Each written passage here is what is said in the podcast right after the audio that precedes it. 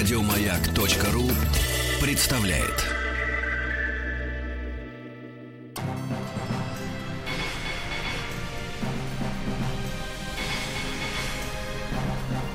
Собрание слов с Антоном Долиным. Здравствуйте, у микрофона Антон Долин. Сегодня наш гость э, артист, о чем известно более-менее всем, но также и молодой режиссер, о чем знают еще не все, но скоро узнают, Григорий Добрыгин. Гриша, привет. Привет, Антон. А, ну, скажи, я помню, мы с тобой достаточно давно уже, теперь кажется, что полвека назад общались а, а, в студии, и тогда мы говорили о том, как тебе а, преодолеть наследие, как-то сверх него что-то еще нажить э, вот этой черной молнии, какого-то блокбастера, с которого, по сути дела, твоя карьера началась. Сейчас такое ощущение, что так много всего у тебя произошло, что ты, наверное, сам уже не помнишь, что там снимался, и какого-то такого комиксового молодежного персонажа изображал. Ну, началось все все-таки с «Как я провел этим летом». Но ну, они есть, практически ну, одновременно, эти два фильма. Снимался сначала Да. летом, спустя полгода снималась «Молния», но «Молния» опередила и вышла, вышла раньше. Вот. И тут недавно тоже ситуация была, когда мне показали «Черную молнию» на английском. То есть кто-то, ну, дубляж делали. Прям видимо. дубляж Да, настоящий. да, да, я хочу очень... Ну, как хочу послушать, интересно. Ну, как э, голос похож. Я еще не, не, не вчера буквально это мне как-то нужно было передать диск и Ну, видишь, прошлое настигает Ну, тебя. абсолютно, я очень смеялся. То есть мне э, Галя, бот, который э, является линейным продюсером на моей короткометражной картине и на будущее, она очень смеялась, когда она, она говорила, это ты, она не могла отождествить обложку со мной э, сегодня. Ну, ты не то чтобы сильно внешне изменился, просто ты как-то так активно двигаешься. Тут театр, тут режиссура, тут э, кино авторское, тут не авторское. Все на свете. И, наверное, в этом дело. Но тебе как кажется, что это какой-то длинный путь пройден, или что ты все-таки все еще рядом? Слушай, ну просто как-то живу насыщенно и интересно, и какой-то путь пройден, да. Наверное, эти четыре года у Олега Львовича Кудряшова, я у него учился на актера, и вот сейчас доучиваюсь на режиссера. И это интересная дистанция, так оглядываясь назад, понимаешь, что что-то пройдено, и еще много чего впереди. Скажи, а вообще, ну, вот обучение в театральном вузе, серьезно, когда ты уже являешься, ну, молодой звездой и лауреатом, как-никак, берлинского приза актерского, это очень много, и мы видим просто по э, тем ролям, которые ты играешь уже в фильмах не российского производства, то, что просто с точки зрения карьеры это очень хорошо. Одно не вступает в противоречие с другим, не мешает, потому что все-таки, когда ты студент, ты должен полностью подчиняться этому авторитету нескольких педагогов, да, то есть э, ты снова становишься чистый лист. Ну, Или должен. Ты знаешь, просто когда я э, учился у Олега Львовича на актера, уже начал сниматься в курсе на втором, после второго курса. И понимал, что многое я не взял у него того опыта, который я мог бы получить от общения. Педагоги очень не любят обычно, когда студенты Э, Олег Львович не очень любил это. Никто не любит. Ну да. И я понимал, что мне нужен еще один круг этого общения, этого диалога. И диалог был налажен так, что я понял, что за первые два месяца обучения на режиссуре я провел с мастером, повторюсь, в диалоге больше, чем за четыре года обучения на актера. И мне хорошо было закопать этого медведя на эти там пять лет, Чтобы чтобы... он вырос большого, страшного, полярного гризли. Ну, ну, может быть, да, чтобы как-то проросло все в режиссуре. Слушай, ну э, вопрос, э, который э, я понимаю, что тебе его задавали, ты сам очевидно им задаешься все время. Я думаю, что ответ у тебя не будет, пока не будет каких-то больших режиссерских работ, но все-таки хотя бы вот в процессе. Что заставляет молодого успешного артиста, получившего приз э, за границей, снимающегося уже заграничных режиссеров хороших, начавшего, если говорить о той же самой Черной молнии, ну ясно, что тебя взяли не за то, что ты новый Смоктуновский, ясно, что берут, потому что good looking guy. Ну, симпатичный паренек молодой, да, можно сделать из него новую звезду, раскрутить. И всем нам ясно, что эти вещи иногда довольно техническим образом делаются. Что человека с такой начинающейся карьерой в разные стороны начинающейся, то есть ты можешь и в авторском кино фестивальном сниматься, и в каких-то блокбастерах, что привлекает к этой нелегкой и не очень-то веселой на Руси стезе режиссура? Зачем это нужно? Во-первых, меня довольно трудно раскручивать, потому что есть э, свои какие-то там соображения и взгляды на э, то кино, которое происходит у нас, и да и там. Наверное, желание рассказывать истории. То есть это американское такое, это, это чисто амери- американский подход к кино, это рассказывание историй. Ну, мне, мне показалось симпатичным. Я был на семинаре Маки, э, когда он первый раз приезжал. Роберт Маке знаменитый, не столько сценарист знаменитый, сколько... Док- скрипт-доктор. Да, да, да, человек, который теорию сценария и писательства американского разрабатывал, и очень она популярна. Нельзя не соглашаться с той теорией, которую он преподносит, она работает. И это простая мысль, что рассказывать истории, о которой он говорил, мне как-то попало в голову, и я понимаю, что вот это постоянное желание рассказывать, то, что приходит в твою голову, оно, наверное, ну, неспокойствие, и привело меня в режиссуру. Ну, в режиссуру, а что-то так... Рассказывать, попытки, попытки рассказывать это киноязыком, потому что мне он интересен. Антон Долин и его Собрание слов. Ну, я не, не жду от тебя какой-то там исторической и культурологической э, экспертизы, но все-таки мы видим, как э, произошел некий провал в постсоветском кино сразу. Просто по э, ушедшему моментально вниманию публики. Многие режиссеры, вроде бы хорошие советские режиссеры, как будто вдруг разучи, разучились снимать. Сейчас постепенно возвращается на каком-то новом уровне. А в чем дело? Как тебе кажется, в советское время не было у нас этого своего искусства сторителлинга, этого рассказывания историй? Или оно было принципиально другое, чем сейчас? Что произошло с приходом Голливуда на рынок? Дело же не в том, что э, не будем какую-то теорию заговора развивать, что пришли голливудские студии, всех выдавили и не дали жить дело явно не в этом. Часто у них действительно гораздо лучше получается. Что такое э, наши режиссеры и часто наши молодые режиссеры не умеют и чему им надо учиться? Какой-то трудный вопрос. Ну, я понимаю, Потому что конечно. При, приезжая на кинотавр... Ну, вот ты приезжаешь, я, я не берусь, фильмы. Я не берусь, Антон, судить э, полнометражные работы, потому что я ничего не сделал на такой длинный забег, на такой длинной дистанции. А короткометражки я могу как-то поругать немного, потому что последний год был хорошим. Кинотавр были сильные работы, потому что предыдущий, когда я был там с изменой, был очень слабый конкурс, и было страшно, потому что новое поколение режиссеров молодых пытается сложно мыслить пытается уложить все в все смыслы, которые есть в их головах в 15 или, минут. Или их там нет, Или их там нет в 15-минутный сюжет. Ну, проблема сложности это не проблема сложности, это проблема того, что э, под ней нету простоты. Абсолютно. Потому что начинаться все должно с э, простоты Просто... замысла, э, и потом сложности решения может все это привести к какому-то... Или простотой решения может привести к каким-то... Ну, в общем, короткий метр был удручающим, но и в этом году тоже при, при, при, на кинотавре победил победили люди, которые сняли уже не одно полнометражное кино. Это и Андрей Першин, Жора Крыжовников, и Аня Меликян. В общем, новой волны ее пока нет. В общем, тебе приятно было, я смотрю, под выражение твоего лица оказаться в этой компании, как человеку, не снявшему ни одного полнометражного фильма. Нет, мне, конечно, было там досадно. Все равно получать первый приз, оно как бы. Но второй стимулирует больше. Да, это правда получаешь второй приз, значит, все-таки что-то в тебе есть. Что-то в тебе есть. Нету повода отчаиваться. Это но правда. можно злиться на себя в том числе и как-то дальше. Скажи, а вот, вот у тебя две короткометражки. «Измена» и вторую я никогда не могу выговорить. Э, Верпаскунген. Верпаскунген с Маковецким в главной роли. Замечательные обе работы, мне они обе очень нравятся, но вот скажи, а тебе не обидно, как режиссеру, сейчас я знаю, ты еще видеоклип снял, что вот э, ты работаешь в этом коротком метре, а девать его дальше ну, как бы и некуда. Конечно, много сейчас придумывается разных форм интересных. Есть, с одной стороны, YouTube, другие всякие сервисы, с другой стороны, есть все эти вошедшие в моду уже лет 5-7 назад э, альманахи, когда объединяется mm-hmm. много работ. Но мы же понимаем с тобой, что каждая такая работа короткометражная, хоть бы даже трехминутная, это твоя самобытная вещь отдельная от всего. Конечно, тебе хочется отдельно показывать зрителям. И вот ты показываешь на кинотавре тем критикам, которые все-таки дошли до зала, и там сидит, ну, хорошо, если там 50 человек посмотрит это. Сидело больше. Ну, хорошо, 55, может быть, 73. Вот, но... Э, больше.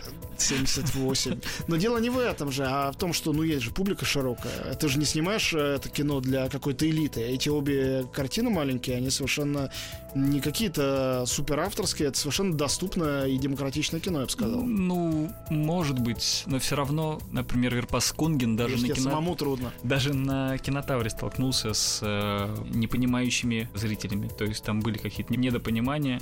Да и измену я точно снимал для кучки кинематографистов. Потому что к молодым актерам, которые рвутся в режиссуру, отношение скептическое. Конечно. Э, у их же коллег. И не просто молодых актеров, а молодых успешных актеров. Еще это, больше. Это вообще совсем плохо дело. Вообще зачем? Много вопросов зачем, почему. И мне хотелось вернее, изначальная история, когда пришла в голову, просто хотелось ее рассказать, а дальше уже хотелось показать ее на кинотавре, потому что именно то место, где ты можешь сказать, ребята, вот э, происходит трансформация, мне э, интересна режиссура.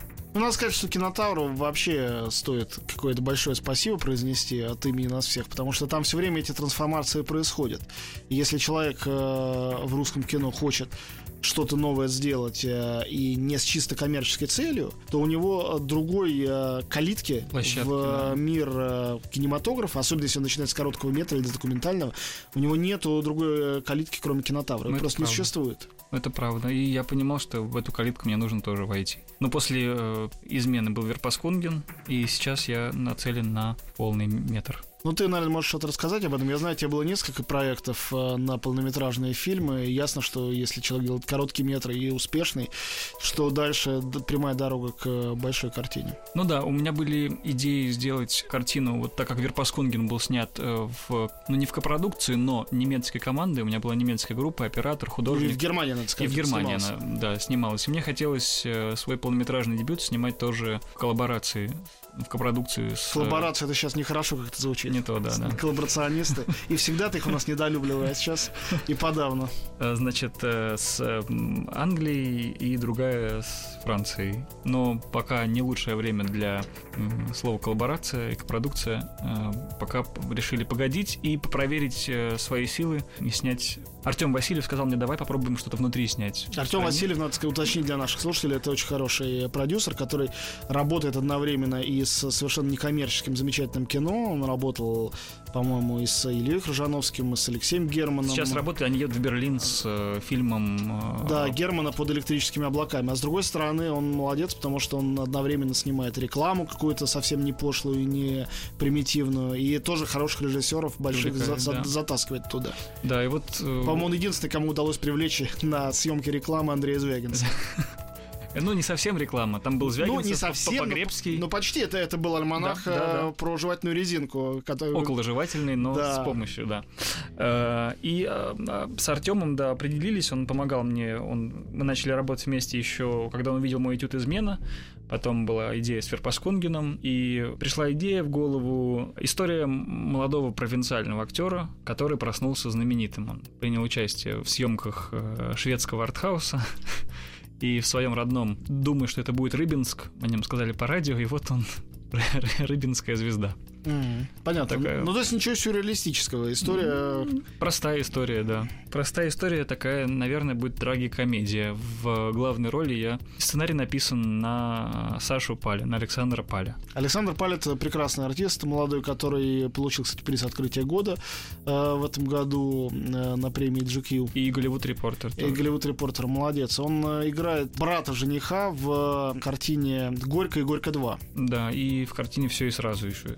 Тоже Каримова. Да, ну, в общем, э, я смотрю, ты сам э, не рвешься в своих собственных картинах играть. М, Судя по тому, что уже вот третий фильм, в котором... В клипе интересно было. Да, в клип ты в своем попробовал. собственном клипе танцевал, да. Ну, танцевать не то же самое, это есть же хореограф, который... Олег Глушков, который он же и сорежиссер в этом, в этом случае. А кино нет, не рвусь. И партнером его выступит Евгений Сытый. Прекрасный актер, которого я видел еще в фильмах Хлебникова, Боря. И как-то посчастливилось, что он согласился. Сценарий был написан на Сашу и Евгения. У нас в гостях артист и режиссер Григорий Добрыгин. Мы после маленькой паузы вернемся в студию. Антон Долин и его «Собрание слов». Мы снова в студии, Антон Долин у микрофона, Григорий Добрыгин сегодня у нас в гостях. Ну, мы про твой э, дебютный полный метр э, чуть-чуть начали говорить, не будем слишком много, естественно, раскрывать э, нашим слушателям, но ты сам сценарий написал, я правильно понимаю? А, я пишу его в соавторстве со своим однокурсником по ГИТИСу, с Ильей Носаченко. Мы с ним вместе записали Верпаскунгина, и сейчас эту историю разрабатываем. А скажи, пожалуйста, вот ты сказал про Паля, понятно, вы там люди одного поколения. Одного вместе- института, Одного института, факультета. да, вместе плясали в видеоклипе, и, значит, вас многое связывает. Но вот э, Маковецкий тот же самый, который сыграл в Верспаскунгене главную, ну, в общем, практически единственную роль такого хрестоматийного русского интеллигента, оказавшегося на перепутье где-то в далекой, чужой, хотя и прекрасной Европе. Вот как тебе, молодому актеру и режиссеру, совершенно начинающему, сложно было или нет привлечь э, такого актера? Ведь есть э, мнение такое, оно повсеместно, не то что российское, что если актер звезда, то призвать его в некоммерческий проект, тем более в короткометражку, которая не только некоммерческая, я понимаю, некоммерческий проект, который зато может получить главный приз в Каннах. Но некоммерческая короткометражка, это вообще не пойми что. Ее не увидит никто, и, э, ну, приз приз дадут, то дадут все-таки не актеру, а режиссеру. Зачем ему это нужно и как вообще это было? Потому что он колоссальный актер, мы все понимаем и знаем по умолчанию, это ясно. Я написал сценарий и понял, что идеальным исполнителем роли был бы Сергей Васильевич Маковицкий. Я был в Лондоне на тот момент, отправил ему ночью очень поздно сообщение, а, что Сергей Васильевич, не спите ли? А у него было, мне кажется, 2 часа ночи, если не позже.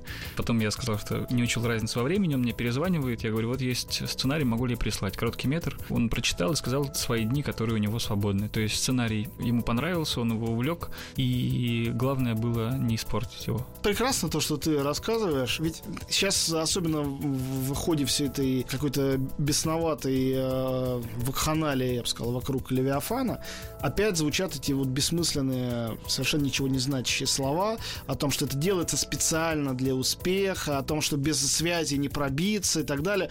И вот ты рассказываешь, и я понимаю в очередной раз то, что мне давно известно, что если несколько талантливых людей вместе решат что-то сделать, их, во-первых, ничто не остановит, во-вторых, им ничего, кроме их таланта их увлеченности, вообще для этого не будет нужно. Реально ничего. Практически не нужно денег, чуть-чуть времени и чуть-чуть э, усилий, и часто не так уж много этих усилий и времени это требуется. И получается какой-то результат. Ты тоже так это чувствуешь и испытываешь, или все-таки это какие-то тернистые дороги до осуществления того или Ну, иного замысла? Они не так тернисты, но я не могу ставить себя наряду с э, другими молодыми режиссерами, потому что у меня есть... Ну, это тоже две стороны одной медали, потому что, с одной стороны, у меня есть возможности и есть какие-то контакты и заслуги, которые позволяют мне выбирать, искать, привлекать э, людей. Это помогает. То есть не так много нужно напрягаться. Слушай, а вот тебя самого как находит? Последний прецедент фильм «Черное море» Кевина Макдональда. Кевин Макдональд ну, очень интересный режиссер, английский режиссер, ну, можно сказать, наверное, все еще молодой, не так много фильмов у него на счету. Человек, который сделал прекрасную картину, которую, собственно, прославился. «Последний король Шотландии», которая Форесту Уитакеру принесла актерского Оскара. Снимает он по всему миру, и вот он сделал картину «Черное море», которая, по сути дела, приключенческий фильм, такой почти «Остров сокровищ» с подводной лодкой, где команда актеров э, наполовину российская, наполовину, значит, английская. Я вижу актеров э, российских, которые там сыграли, и сразу понимаю, там, Хабенский, вот это актер, российский актер, который снимался уже с легкой руки того же Тимура Бекмамбетова, и не только, у Томаса Альфредсона он был, который снимался за границей. То есть о нем как-то знают. Не то, что его лицо узнаваемое, не в этом дело, но он уже задействован, он может несколько Среди, фраз кастинг, сказать. среди кастинг-директоров Да. он из- известен. Он уже известен. Ну, когда ищут русского актера, не так, не так уж велик этот выбор. И э, есть ты, и есть э, Пускипалис. Понятно, вы вдвоем получили приз э, в Берлине за фильм «Как я провел э, этим летом». И что получается? Что все вот настолько просто, что вот люди, которые попали в эту обойму, дальше они уже в ней находятся. Как это происходит, что вот в такую картину, все-таки высокобюджетную, амбициозную картину известного режиссера с суперзвездой Джудом Лоу в главной роли, ты попадаешь на совсем не последнюю роль. Не, Это не какой-то кушать подано. Ну, не такая она и высокобюджетная, бюджет фильма. Сравнительно. Ну, для русского кино все высокобюджетное. Но 15 миллионов, мне кажется, это не, не так много для Не так такого, много. такого продакшена и такой команды. И... Но это потому, что для фильма такого жанра ты ждешь, что бюджет будет еще больше. Ну да. Но если не думать конкретно о жанре, то вот на уровне российского кино это очень приличный бюджет. Ну да, согласен. Не знаю, когда мы были в Берлине, я спросил по Погребского, что-то можно ожидать потом, какие-то предложения, приглашения. И- Вот дали приз там, или перелить это серебряного медведя.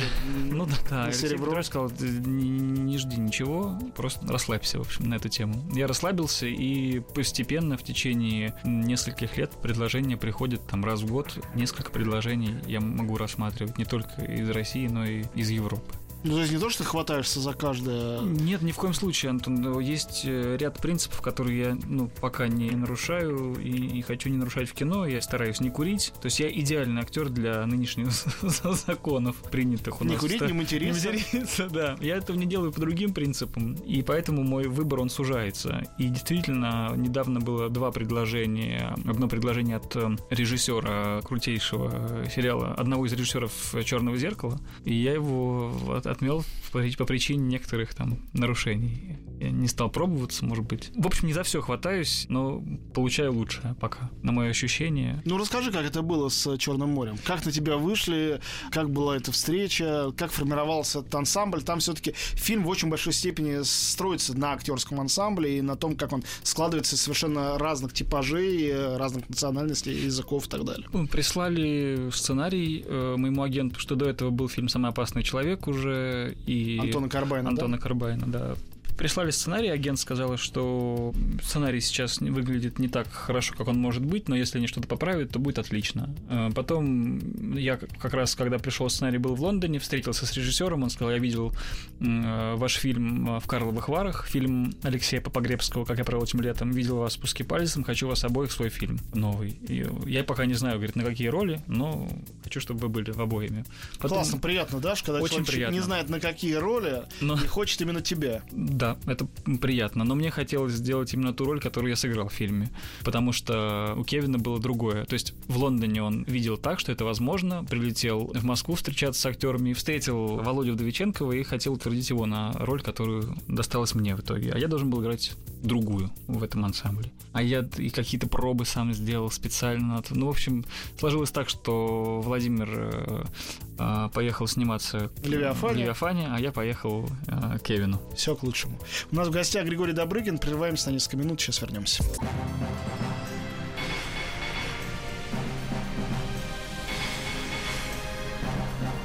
Собрание слов с Антоном Долиным. Мы снова в студии. Антон Долин э, у микрофона. Григорий Добрыгин сегодня наш гость. Кастинг, понятно. Вот э, отобрал тебя Кевин Макдональд. Э, ну, дальше, все-таки, хоть ты снимался в Черной молнии, я так понимаю, что фильм Черное море это совершенно другого рода был опыт. Все-таки это приключения, ну, такие, физически требующие участия, взаимодействия не с нарисованными спецэффектами, а с реальной подлодкой или выглядящей как совершенно реальная. Там участие актера это не только выразительное лицо и пронзительный взгляд, но и много физической работы. Так это или нет, и э, как это все складывалось, самое главное, все-таки встреча с э, английскими актерами было как? Я понимаю, что общение с Хабенским, и тем более с Пуской Палец, с которым вместе играли, не представляло э, какого-то откровения, чего-то принципиально неожиданного. Нет, с Константином Юрьевичем было очень интересно и любопытно, потому что мне всегда было интересно с ним познакомиться, с Хабенским. Сергеем Витаутом мне очень очень хотелось снова встретиться на площадке, мы встретились. А с остальными артистами было... Э, там же не только английский, там австралийский, и Бен Мендельсон, американский Скут Макнейри и присматривались друг к другу.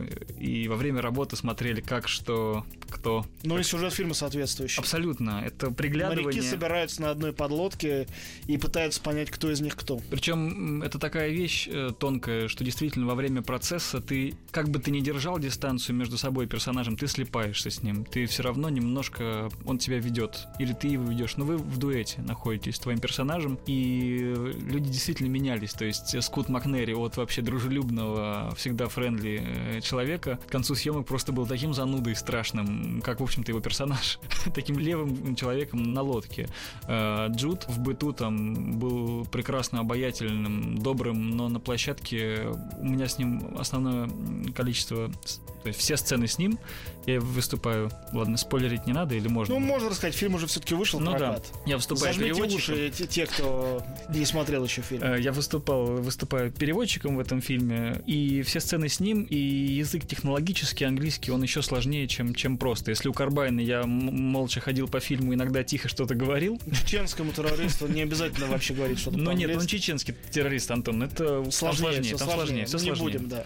Вот, а тут нужно было активно и кричать. Я вообще в кино э, так э, все время напрягаюсь, если есть крики, есть какая-то открытая эмоция, мне все время кажется, что это... Но здесь жанр, и здесь нужно было в это играть. И Джуд так выдавливал из меня все это в сопротивлении у нас был, в конфликте. Ну, кстати говоря, он сам великолепный пример того, как играть энергию э, в сдержанности. Потому что его герой, э, ясно, что в нем огромная персонажа именно сила какая-то и злость, но почти ничего этого не видно. У него получилось, он, он сильный, и это действительно такое изменение Джуда Лоу, что он сильный и, и такой брутальный, да, это слово, наверное. Мне кажется, у него вообще великолепно развивается карьера, что в последние годы, когда он начал терять эту свою внешнюю как бы mm-hmm. симпатичность, э, не сказать привлекательность, он привлекательно как бы было останется.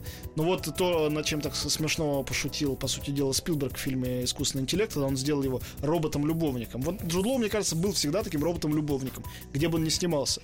И начиная с этой комической роли, э, очень удачной у Гая Ричи в э, Шерлоке Холмсе, да. он стал совершенно другим. Он стал... Ну, характерный артист. Он стал он начал превращаться в него, он им не был никогда. Да-да-да. Но вот сейчас у него это получается очень здорово. Ну, мы, мы с ним говорили, сидя у него на кухне, о том, что э, геро- герои, значит, хотят быть характерными артистами, а характерные хотят сыграть главную героическую роль. И это такая все время история происходит. И еще я вспомнил про фильм, что роль делает одна сцена. Ну, бывает, что и так, бывает, но не обязательно. Да, если у тебя есть сцена в фильме, стоит за это браться. Это я сейчас просто анализируя свою работу в Черном море.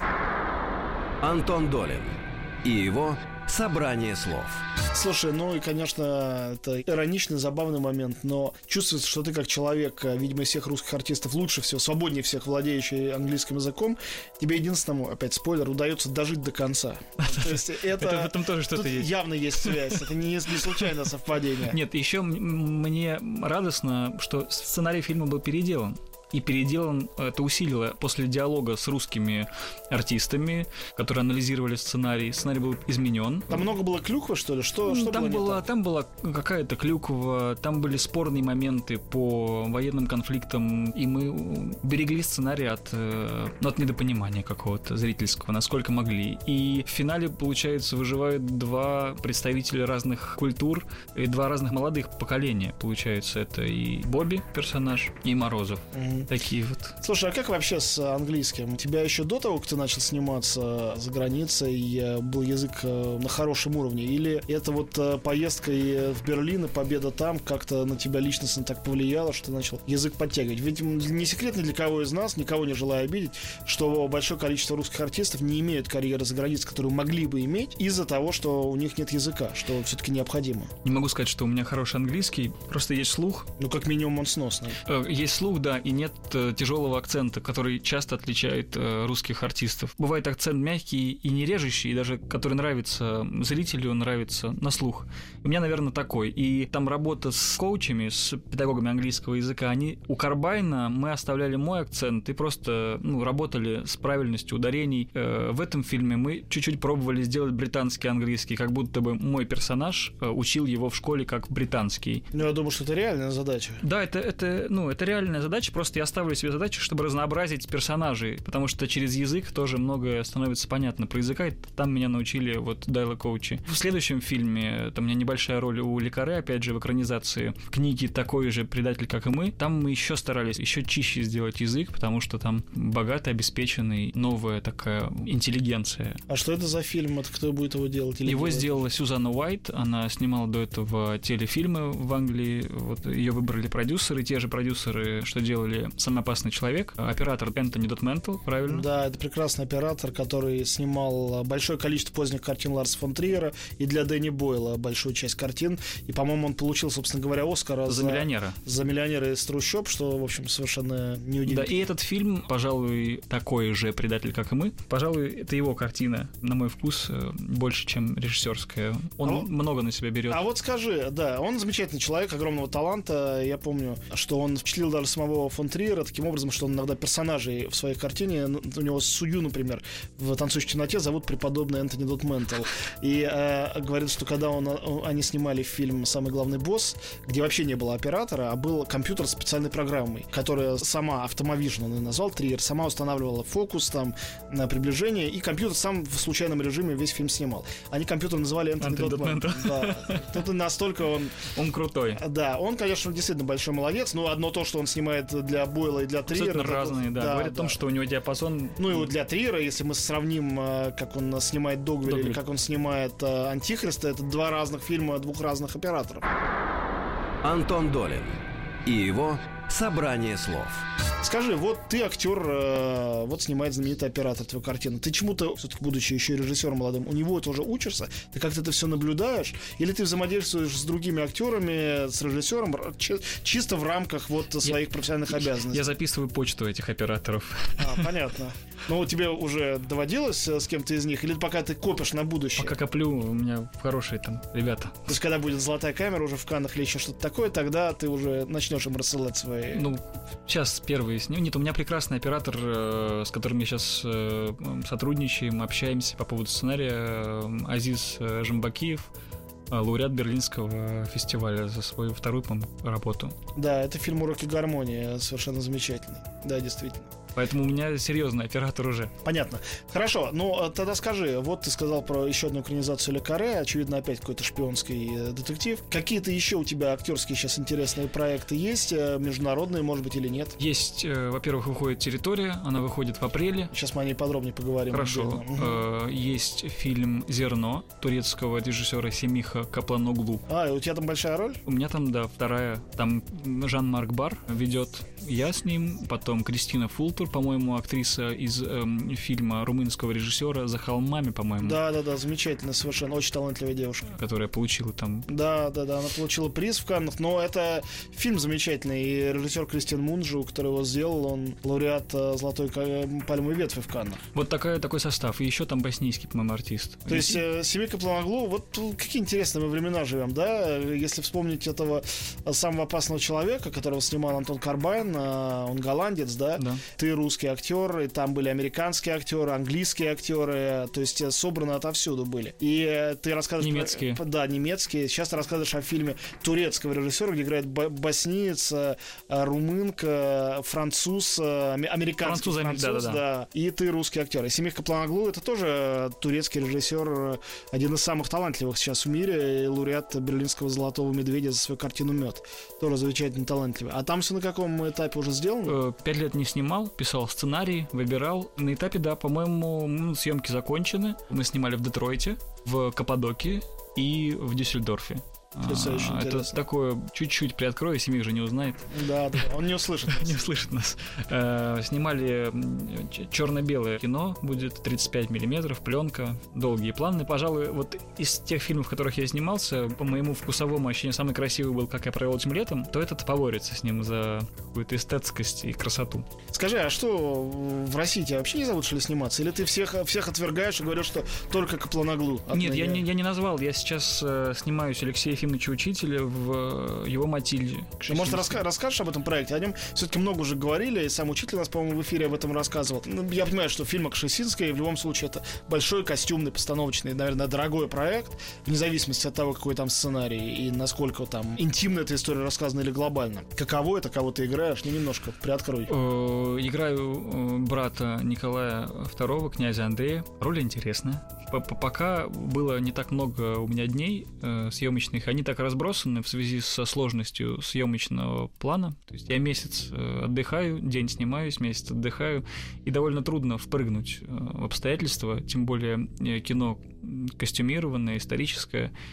Я понял, что я больше в, кости... в такое кино не ногой, потому что это есть доля высокой ответственности и неудобства. Как вот костюмы неудобны, так и тексты довольно. Хотя написаны они хорошо, Алексей Ефимович мягкий и многое меняет на площадке на слух. То есть не слышит эту реплику, меняем, меняем, меняем, и приходим к какой-то правильной интонации. Там же поймать интонацию нужно. А как ты вообще относишься к импровизации на площадке? Это какая-то для тебя трудная, проблемная вещь, или ты к этому, наоборот, стремишься? Я знаю, что есть актеры, которые вообще без этого не могут, а им они требуют Ты знаешь, импровизатора. у меня трудное отношение с импровизацией, потому что для меня импровизация стоит на какой-то жесткой даже на форме и основе. То есть я должен все знать досконально, текст.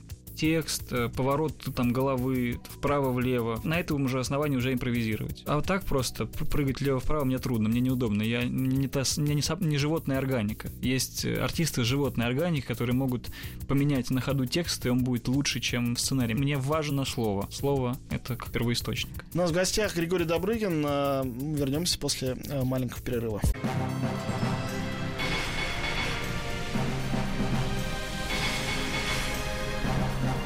Собрание слов с Антоном Долиным. Снова в студии. В гостях у нас а, Григорий Добрыгин, режиссер и актер. А, Ну и ближайший большой проект с твоим участием это картина «Территория». Большой и при этом, как я понимаю, независимый. Ну, в смысле, что он не продюсируется какой-то одной из самых крупных наших студий. Блокбастер российский «Территория». Что за кино, откуда взялось, кем сделано и что ты там делаешь? Расскажи поподробнее. Режиссером выступил Александр Владимирович Мельник, режиссер фильма «Новая земля». Ну, тоже была такая заявка на блокбастер, довольно мощная, хотя не во всем осуществленная, я бы сказал. Да, и мне кажется, и как-то недореализованный, и с хорошим потенциалом проект. Да, да, согласен. Сейчас бы, мне кажется, у него больше было бы потенции и зрительского интереса. Ну, ну может быть, ну, никогда этого Это не все, да, это как-то там неправильно было все преподнесено, может быть. Продюсером выступает Антон Мельник. Э, большая история. Спустя год после фильма «Как я провел этим летом», после выхода мне позвонили, позвали пообщаться с режиссером. Встретились, а я как раз тогда уже тосковал, мне хотелось Чукотки, хотелось экспедиции, хотелось снова правдишного кино. То есть вот этот вот э, север, как правило... Манит. Манит, да? Манит, да. Не то, что никогда-никогда. Хотя, не-не-не, абсолютно нет, наоборот. Но сейчас меня зовут поехать в тур на Чукотку, и сейчас уже не так хочется. Тур — это другое. Ну, съемки конечно, это. И сделали пробы. Я понял, что мне очень интересно. Они поняли, что я им подхожу. И дальше собирался отличный ансамбль. То есть я приходил часто уже там на примерки, на пробы грима. И на стене у режиссера появлялись разные прекрасные артисты. Как Лавроненко, Евгений Цыганов, Ксения Кутепова, Егор Бероев, ну, Коршунов. Уже ну, достаточно общем, видно, да, прекрасные артисты. Ну только что это такое? Это все-таки экшен или это психологическое какое-то сложное, тяжелое? Слушай, это такое эпич...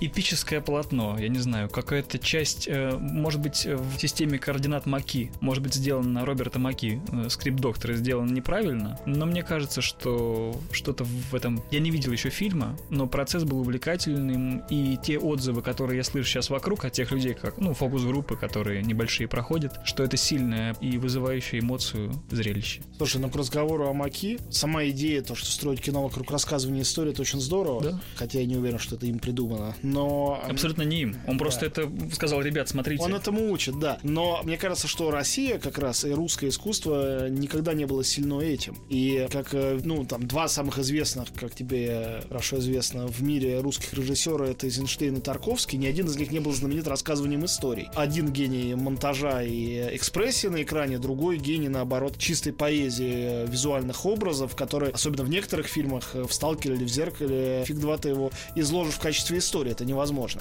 И сейчас, когда мы говорим о Звягинцеве, его теперешнем успехе, я как раз совершенно не считаю, что он такой пост-Тарковский. Мне кажется, он совершенно другого типа режиссер. И, конечно, история, рассказанная в Левиафане, очень сильна. Ее и наградили за сценарий. Но все равно ясно, что людей берет там за душу вовсе не оригинальность сюжета, а какие-то вещи сверх этого.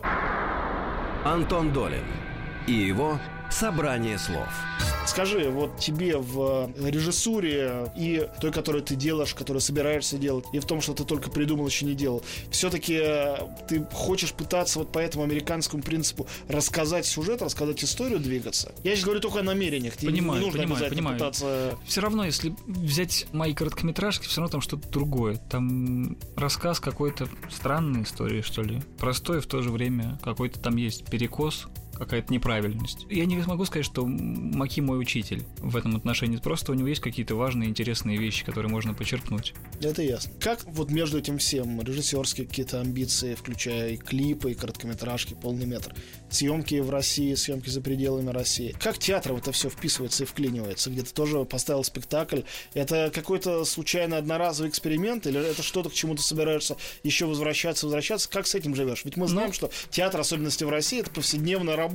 И для режиссера, и тем более для актера, это что-то, чем ты не можешь оказионально заниматься. Это, себя это правда. Это правда. Это по, по твоему брату тоже можно судить. Который... Ну, это много по кому, может, по самым великим. Я только что общался в Венеции с Аль Пачино, он мне это сказал. Говорит, моя родина это театр, конечно. Кино это когда Филипп вот Сеймур Хоффман свободное тоже. время есть и возможность. Театр это актер. Ну, не все так считают. Там, та же Катрин Денев, наоборот, на сцену под дулом пистолета не выйдет. Это... Я тоже не хочу выходить на сцену и... То есть режиссура все-таки, если театр. Э, если театр абсолютно только режиссура, и есть немного режиссеров театральных, с которыми мне хотелось бы иметь опыт общения с, на сцене. То есть это Светлана Васильевна Землякова, мой педагог по сценической речи и режиссер, с кем мне было действительно интересно, и это не Крошус, это Остермайер.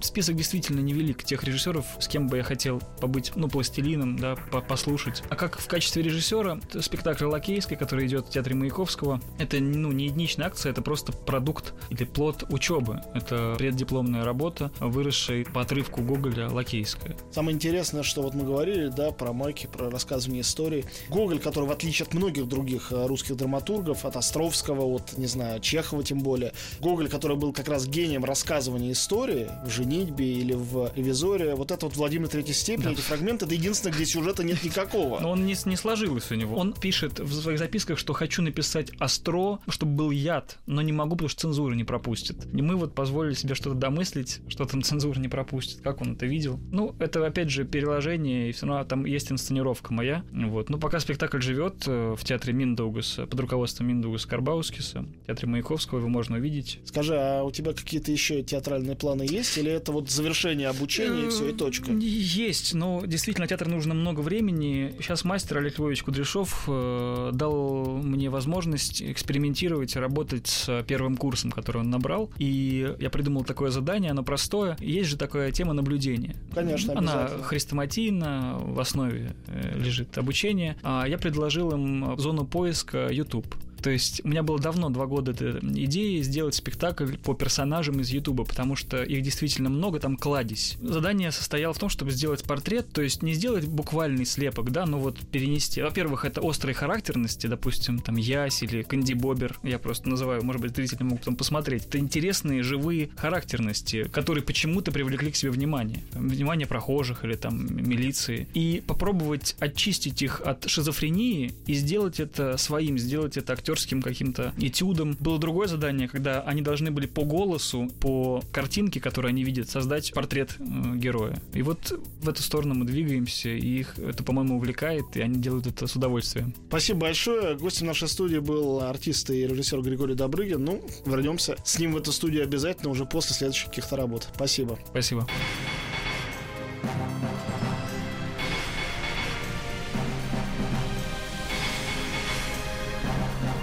Собрание слов с Антоном Долиным. Еще больше подкастов на радиомаяк.ру